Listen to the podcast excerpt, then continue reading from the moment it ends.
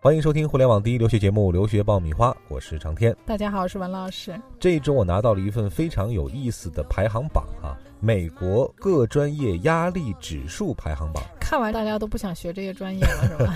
对，那顾名思义就是哪些专业在美国学习压力是最大的。公布榜单之前啊，我因为文老师没有看过这个榜单，我先让文老师猜一下。嗯。在你的心目当中，如果做这样的排行的话，哪些专业可能会排名比较靠前？我觉得我先说说排名不会靠前的啊。我觉得管理类的专业肯定不会靠前的。嗯啊，因为很多学生出去都会学管理类的。呃，再一个，我觉得可能人文类的应该不会靠前。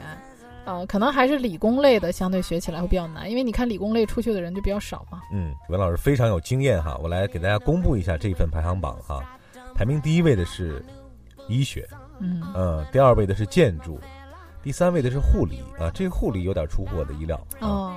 第四位的是音乐，第五是生物，第六是化学工程，第七是物理，第八是土木工程，第九是生物化学，第十是化学。嗯，再往后呢，还是呃理工类的，地质学、犯罪学、药剂学、数学、工程，一直到第十六位才是新闻。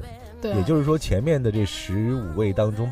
基本上全是理工类的专业。对，其实理工类的专业你会看到，其实它不是说我就学某一类。比如你刚才问到说，哎，护理你也很觉得呃很奇怪啊，说这个为什么是，呃，我们觉得护理好像就是照顾别人打打针什么的。对。但是在国外护理是非常。专业的，比如说他有手术室的护理啊，有医师的一个助理类的助理护士，他护士分很多种，而护士要学的内容非常的多，包括心理学、健康学、营养学，以及呃 biomedical 啊，bio 呃 chemistry 啊，就是说化学呀、生物啊，他学的内容特别多。那你会发现，这种生物化学类的都属于比较辛苦的，因为他会读很多的专业著书。起码说这些理工类的课程，它的专业词汇就要比你商科和文科的专业词汇多呀。对，那刚才说到了排名靠前的哈，可能有些人会感兴趣，哎，排名靠后的是谁呢？我们也来看一下。你还在为选校焦虑？你还在为文书苦恼？爆米花留学工作室二零一八年申请开始招生，从业十年以上的留学导师全程亲自办理，贴身指导，帮你成功迈入国外名校。联系我们，请关注微信公众号“留学爆米花”。倒数第五位的是金融，嗯，第四位的是通信和传媒，哦，呃，然后是会计，然后是酒店学，嗯，最后是哲学。果然不出文老师所料啊，后面的基本上都是人文类的。对，这学科的本身的特性也决定了这个学习压力和学习强度的大小。不过可能很多人会挺奇怪的，觉得哲学为什么是最后一名？我觉得可能是因为能够选择哲学的人都是真爱啊，本身基础好是吗？就是他喜欢这个科目，他学起来的时候，他自然而然他就不觉得这个是压力了。嗯，那很多学理工科的人也是从就业方面来考虑嘛。啊，那那学起来的时候也确实是蛮辛苦的。嗯啊。这个排行榜是怎么来排出来的呢？它大致是按照这样的一个标准来排的哈，就是你的这个学业每周让你抓狂的次数啊，通过学生这样的一种主观感受的调查来来做的。呃，比如说我们刚才讲到的排名比较靠前的医学、建筑、工程啊，基本上一周会让学生抓狂七到八次。嗯啊，比较意外的是计算机。啊，很多中国学生出去学计算机这个专业，相反倒并没有特别让学生来抓狂。嗯嗯嗯，而且呢，以上这些专业当中啊，很多专业学生每天的睡眠时间都不足六小时。呃，其实我觉得这个我要说一下，就大多数的学校啊，就除了这些抓狂的专业，我了解过，多数在北美读书的学生，呃，睡眠的时间基本上都是正常时间啊，都是。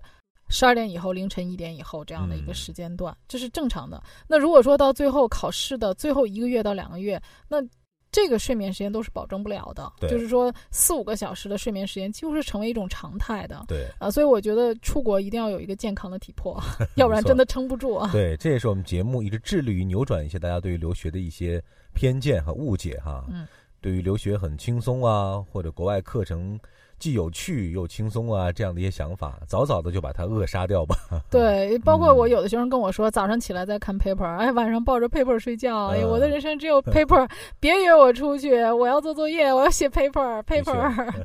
啊，嗯，对，老师留作业也是呃比较多。就国外他，我觉得辛苦在哪儿，就是他这个人的这个神经啊，一直都是紧绷的。比如说我们在国内啊，读书都是想着我怎么逃课呀，我怎么混学分啊。啊，刚开始的时候大家玩一玩啊，反正上课的时候啊，别人替了点个名，我不听也没关系啊。反正考试的时候画画重点啊，然后可能甚至有的考试都开卷考试啊，到最后考试的时候只要考试过了就行了。但国外他是呃。比较奇葩的就是很多教授他在上课的时候，他给你讲这些东西，他考试的时候他不考，嗯啊，这个就是让中国学生很抓狂的啊，而且可能他考试的这个内容呢，对的，有学生跟我讲说，他们老师给他画完重点，画完重点之后这些重点都没考，然后学生就说，老师为什么你跟我们说重点，可是你最后又没考？老师说，可是我考的都是我上课讲过的呀，你们都应该会啊。嗯，说到这种紧张感哈，就有学生曾经。做过这样很形象的比喻哈，嗯，他说在国内读大学的时候，大家一定会有一种记忆深刻的感觉呢，就是临考试之前的那几天，嗯，呃，每个人都跟打了鸡血一样，感觉到高度紧张，对。啊，恨不得每天有二十五个小时甚至三十个小时啊，完成全年的这个学业，对，然后这个图书馆的灯也都是彻夜 长亮着。他说：“你想象一下。”那个感觉，把它延续到我们日常的状态，就是我们在国外读大学的时候的那个状态。对，眼球里永远都是充血的。对，而且我觉得咱们国内有一个呃误区啊，就是我们一直在鼓吹说国外不搞应试教育，呃，崇尚的是素质教育。其实国外是非常重视考试的，而且美国大学的这个考试呢，它分为 paper 啊，homework。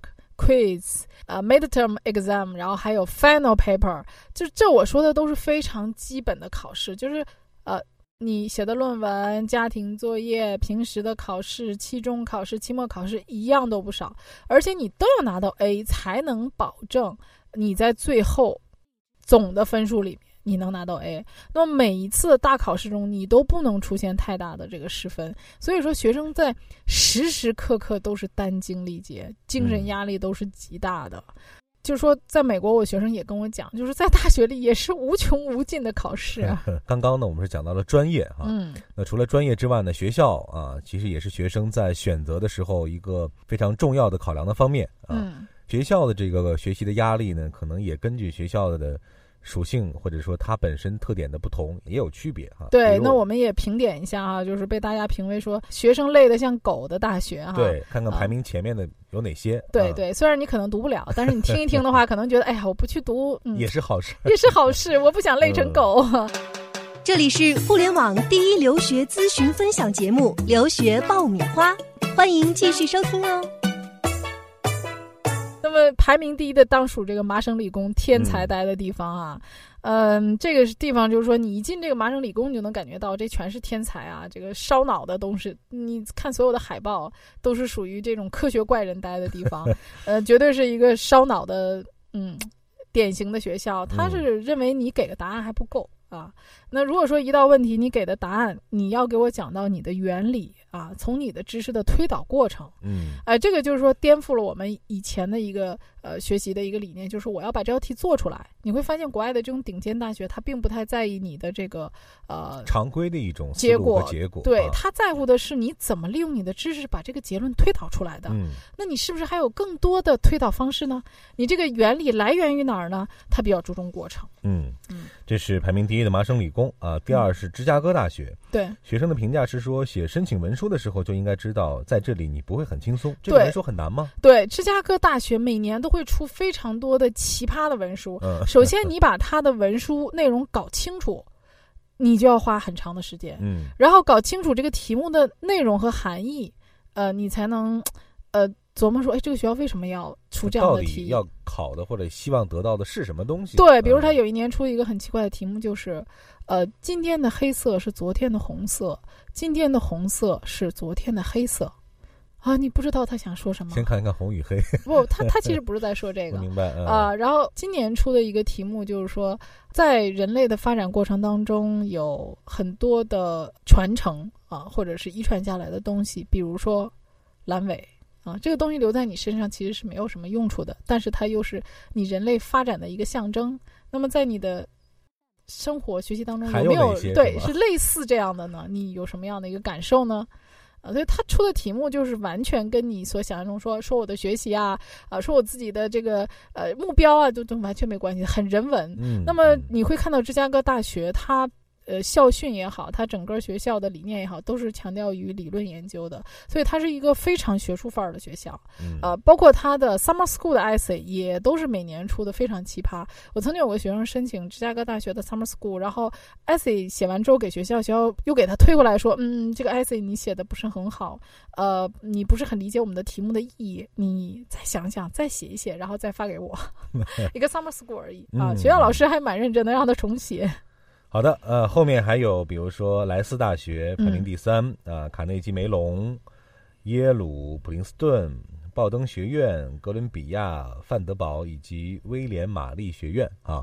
虽然这个调查可能不是那么的客观或者准确哈，那至少说从常规意义上说，这样一些名校。啊，学习压力大，所以导致了学生的睡眠的这个时间短，那是必然的。对，而且你想，咱们是跟美国本土的学生一起学习的，那美国本土的学生是完全能理解教授讲的内容的。那如果说，呃，咱们中国学生虽然语言上也考了一个比较不错的分数进去，但是你跟 native speaker 的话比，还是差很多。嗯，所以很多学生会觉得教授讲的太快，你在一一学期里讲的很多内容和东西，我还没有完全理解和吸收。所以对我们中国学生来讲，本土的学生一个小时能搞明白的事情，可能我们要花两个小时。这也就为什么说我们国际学生在那儿学习起来感觉特别的慢。那么这个语言水平直接影响到了看书的速度。嗯啊，比如说你本土的人，他可能一门课读五十页啊，但是你原来读的这个读书的量就没有人家本土人读的那么多。可能你 本身你要把这个知识跟上，你就要读更多的书。所以现在很多学生啊，开玩笑总总会挂在嘴边说。累得像狗一样哈，嗯，对，的确，大家要做好这个准备。那去国外留学，你就要做好这个 被累得像狗一样的这样的一个。对，其实累被累得像狗这样的学生已经是常态了，他不觉得这种状态是很累的，他已经习惯了。呃，我觉得这也是一个锻炼啊，就是说对你自制能力啊、自学能力啊、还有自理能力啊、自控能力都是一个控制，这也是留学的很重要的意义啊。嗯。呃，今天这期节目呢，我们除了要探讨啊，这个国外留学它的这个压力到底有多大之外，我们前面提供的那个专业排行的榜单，其实也会有另外一个作用，就是大家在选择国外留学的专业的时候，除了从自己兴趣出发之外，也要评估一下自己的，比如说语言能力，比如说我的学术的能力，还有呢，国外这样一些学习专业的强度，我是不是可以适应啊，从而找到自己的这个能力。最匹配的那样一个专业或者方向啊，这样你去的那边学习呢，可能受到的这个压力会相对的可控一些。然后呢，你能够找到自己最能够去驾驭的这样一种学习的状态。对，最后呢，我也想送给这些即将去美国留学的同学们，呃，留学不是一场华丽的旅行，它是一场修行啊。嗯，你要苦己心志。牢记筋骨，天将降大任于斯人也啊！必将苦其心志。后面省略两百字，大家慢慢自己去体会，慢慢琢磨吧。嗯，好了，今天这期节目我们就聊到这儿了。这里是互联网第一留学节目《留学爆米花》，获取留学资讯、免费留学答疑、收听专属于你的留学公开课，大家都可以关注我们的微信订阅号“留学爆米花”。我和文老师会在微信里和大家沟通和交流。希望大家在微信上跟我有更多的互动。嗯，各位再见，再见。